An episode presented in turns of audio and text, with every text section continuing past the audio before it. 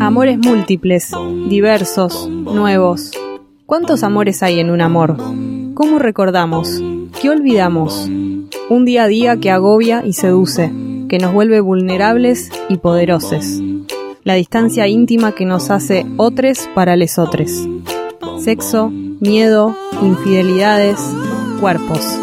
Del deslumbramiento original a la crisis para empezar todo otra vez. Anfibia Podcast presenta Poliamor. Perfecta de Sonia Budassi. Esta noche fue perfecta, dice. ¿Por qué? le pregunto. Por todo, por vos, tu vestido azul, esos zapatos, el perfume, el pelo, tu pelo rubio largo, ese peinado, la hebilla, y tu relato, esa escritora loca sobre la cual escribiste. Sos tan inteligente, qué forma de resolverlo. Nos miramos en un bodegón pequeño, madera, suave olor a cordero en vino, barrio histórico de la ciudad. Hasta hoy fuimos a un roof bar, tomamos tragos en un hotel cinco estrellas y compartimos una cena en un resto exclusivo y tradicional. Además, un picnic frente al río. La luna llena iluminaba suficiente. Ahora extiende su mano, toma la mía, encajan perfecto. Él toca el piano, cumple con el mandato de los dedos largos, puede abarcar por completo las mías. Me late fuerte el corazón. El vestido de buen diseñador es de mis preferidos. Falda tubo, escote triángulo, flores en naranja y verde opaco. Me halaga que lo haya percibido. Me peiné bajo la calurosa luz blanca del baño de la empresa. Retoqué maquillaje y pelo antes de ir a su encuentro. Me cambié los zapatos. Dejé los cómodos en un cajón del escritorio. En el bar recapitulo. Le había contado un problema laboral. No solo lo recuerda, también me alienta. Olió mi perfume. Siento, soy perfecta, aunque no me atrevo a preguntarle qué es la perfección para él. Me pongo pretenciosa y no me doy cuenta. Creo todo. Invento la perfección para él en este acto. Soy una princesa rusa, aunque él sea de izquierda y seguro esa imagen monárquica no le gustaría.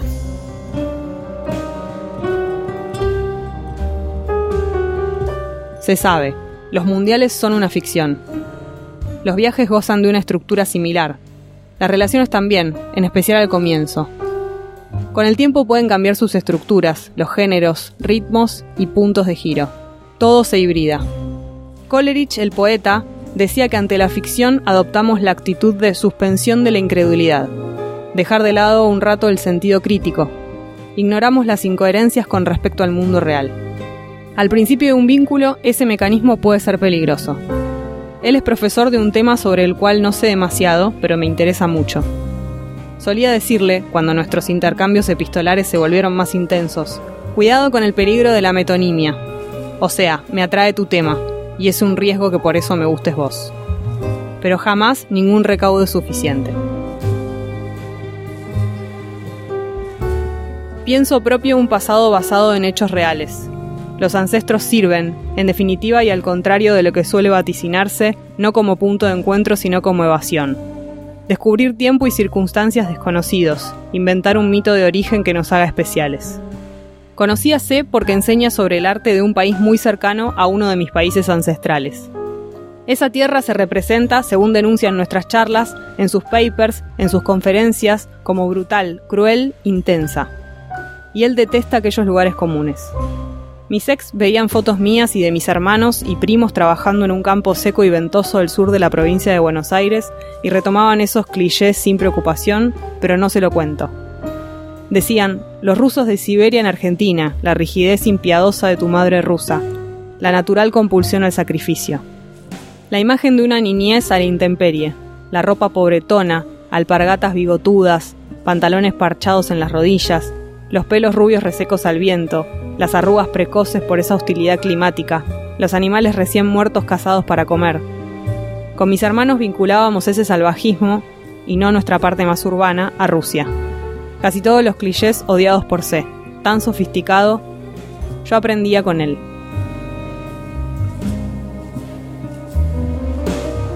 Él había empezado a asistir como por casualidad a presentaciones mías fue comprando cada uno de mis libros, a leer cada cosa publicada y hacerme devoluciones con humor e inteligencia. Cuando empezamos a vernos, sus halagos se completaban con diversas muestras de cariño. Por ejemplo, sanadores masajes en mis siempre dolidos pies.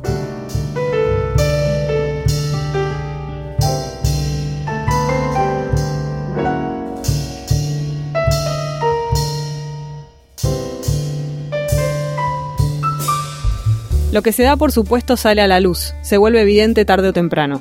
Cuando ya nos veíamos, agregaba regalos a cada encuentro. Me pregunto si repetiría el sistema con distintas personas. Imagino un depósito suyo repleto de cuadernos con la reproducción en tapa de Crimen y Castigo primera edición idioma original que me abrumiló y aún uso. Cajas de los adorables chocolates rusos, me gustan por su envoltorio de ilustración idéntica al rostro de mi tía Sofía y de mi propia madre. Ejércitos de tiernos muñecos cheburashka dibujo animado soviético que canta y habla si presionas su manita peluda. Mezcla de oso con laucha de ojos enormes. Lo saludo cada mañana. Tuve obsequios más personales. Un día le conté a Pesadumbrada la pérdida de cuadernos de notas de Chekhov y me lo regaló a la semana siguiente. Golosinas de infancia mencionadas en algún cuento mío, pulseras preciosas. ¿Querría su obsesión mantenerme en un estado de sorpresa permanente?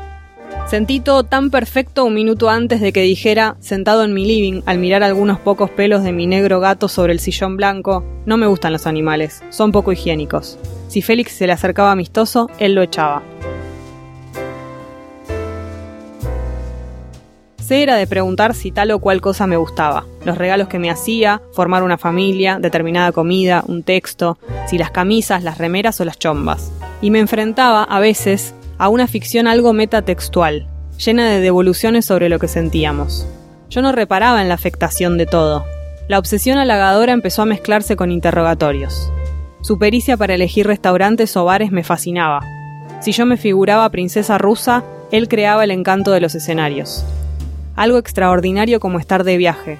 Yo, modelo imperfecta ilusionada con encajar, un vestido para cada ocasión joyas heredadas cuya belleza él describía como una forma de homenajearme. Porque sé elegía cada detalle para enamorarse de mí y para que yo me enamorara de su amor por mí. Yo venía de una relación donde primaba el silencio autorreferencial.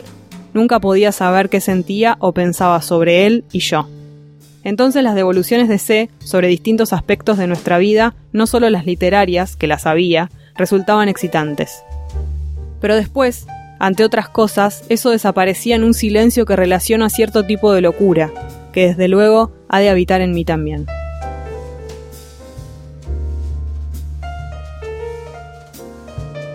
Tengo una tara.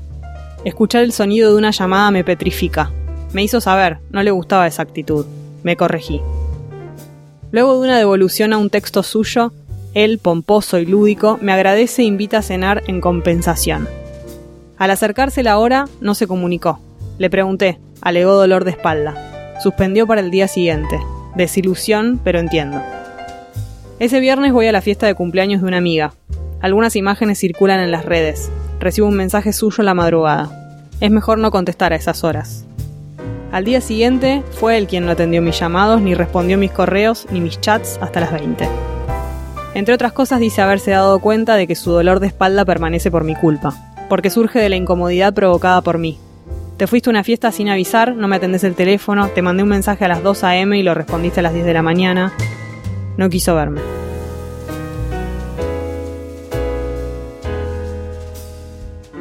Se empezó a editar mi vida. A veces no solo eran opiniones, eran correcciones, o quejas, cartas del lector. Él había viajado a ver a su familia. En un mensaje cuenta, su auto se rompió, Imaginé un punto del mapa en la provincia de Santa Fe. ¿Estás en Santa Fe? Te dije mil veces que vine a Rosario, no a Santa Fe. Me refería a la provincia. No es lo mismo, los rosarinos no se sienten parte de Santa Fe. ¿Tan grave es? Sí, no me escuchás. Ofensa total, silencio posterior. La gestión del criterio es una tarea ardua, y a veces C no solo meditaba la vida y disponía de cada parte en una determinada sección, sino que me reseñaba como yo a los libros análisis, interpretación y juicio de valor sobre la cúpula de la Torre de Marfil.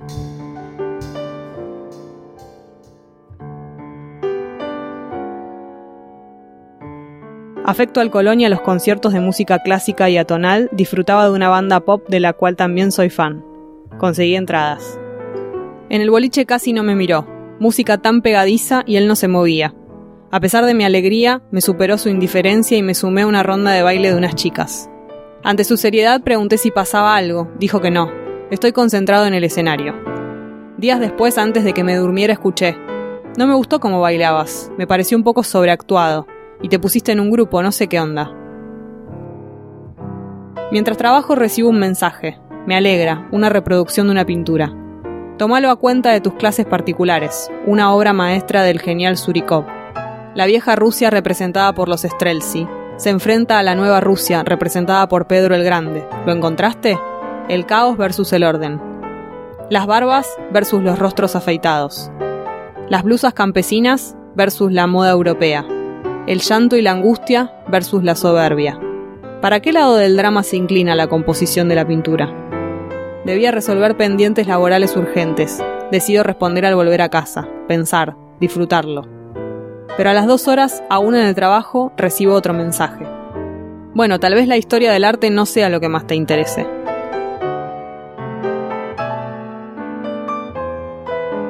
La primera vez que desperté en su casa dijo, Vos hermosa, dormí todo lo que quieras. Al rato vi su meticulosa obra, construcción simétrica, sobre la mesa, manteles de broderí blanquísimo, cucharas de plata. Para vos, esta de Moscú, dijo. Perfume a café, tazas de porcelana antiguas, jugo de naranja recién exprimido, dos pequeños recipientes, ananá en uno, manzana en otro. Es tan dulce el olor del ananá y coincide con el sabor y un tenedor de dos dientes para pincharlos.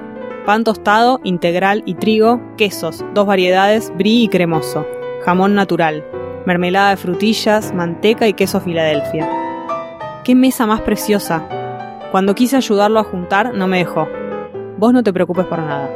Aquel día también me regaló unas medias graciosas de Vita, personaje cuya imagen él habría visto en mi casa, en postales, cajas de fósforos e imanes.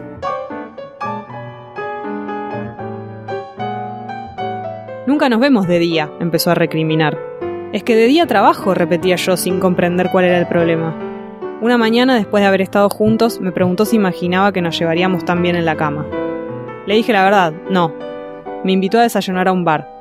¿Conoces alguno con medialunas realmente buenas? Sentí la obligación de ir, darle el gusto, salir de día. Quizás así él dejase un poco atrás el mal humor y pudiera disfrutar lo lindo que había entre nosotros. Durante el desayuno preguntó qué haría esa noche. Le dije que tal vez vería a mi primo. Él hizo un silencio. ¿Qué error había cometido para que se pusiera así?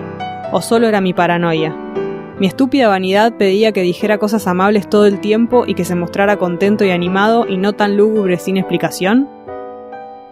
Esa tarde dormí la siesta hasta que me despertó el teléfono, su nombre en la pantalla. A pesar de mis ganas de seguir descansando atendí, la ilusión de evitar recriminaciones. Hola, estaba durmiendo. Tu primo se llama... dice el nombre y apellido de uno de mis primos. ¿Qué? ¿A qué viene esa pregunta? a que tu primo se llama, dice el nombre y apellido de uno de mis primos, y no cumple años hoy. ¿Qué? No entiendo nada. Me mentiste. ¿Qué pasa ahora? Me di cuenta de que estabas nerviosa en el desayuno y no fue difícil rastrear ese dato. Te llevaste al baño el celular. Siempre lo hago. ¿Por qué me mentiste? Corté. Fue la última vez que nos vimos. Aquella noche salí con un chico rubio como yo. No era mi primo. Tampoco soy perfecta.